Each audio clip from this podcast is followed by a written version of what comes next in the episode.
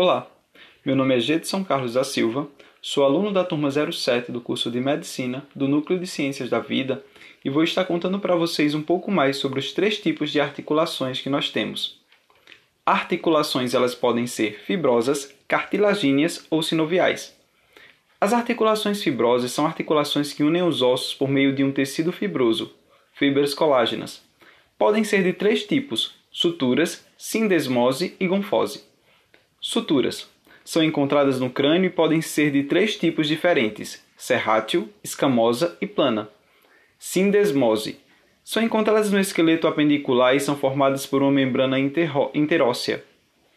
Gonfose localizada entre o processo alveolar e o dente, parecida a pino-soquete. Articulações cartilagíneas apresentam sua estrutura unida por cartilagem hialina ou fibrocartilagens, podem ser de dois tipos, sincondrose e sínfise. Sincondrose, formada por cartilagem hialina, também conhecida como cartilagem primária, podem ser permanentes ou temporárias. Sínfise, são articulações cartilagíneas secundárias, fortes e ligeiramente móveis. São excelentes amortecedoras naturais, pois resistem à tensão e à compressão. Articulações sinoviais. São articulações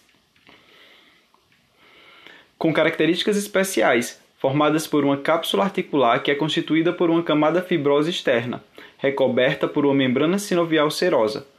Essa cavidade articular contém um líquido sinovial, o qual é secretado pela membrana sinovial.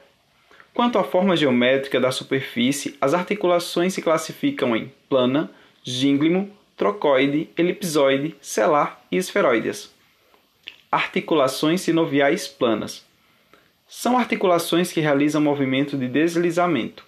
Não são axiais e possuem cápsula articular firme. Articulações sinoviais gínglimo. São articulações que lembram a dobradiça. Elas são uniaxiais, ou seja, realizam apenas movimento em um único eixo. Possuem a cápsula articular fina e frouxa. Articulações trocoide. É um tipo de articulação que realiza movimento rotacional, por isso é classificada como uniaxial. Exemplo disso é a articulação atlantoaxial. Articulação sinovial elipsoide. Esse tipo de articulação realiza movimento de flexão, extensão, abdução, adução e circundação. Articulação sinovial celar. Realizam circundação e suas faces articulares se encaixam como uma cela, por isso tem esse nome. Articulação sinovial esferoidea são multiaxiais, altamente móveis e realizam movimento de circundação. Obrigado pela atenção.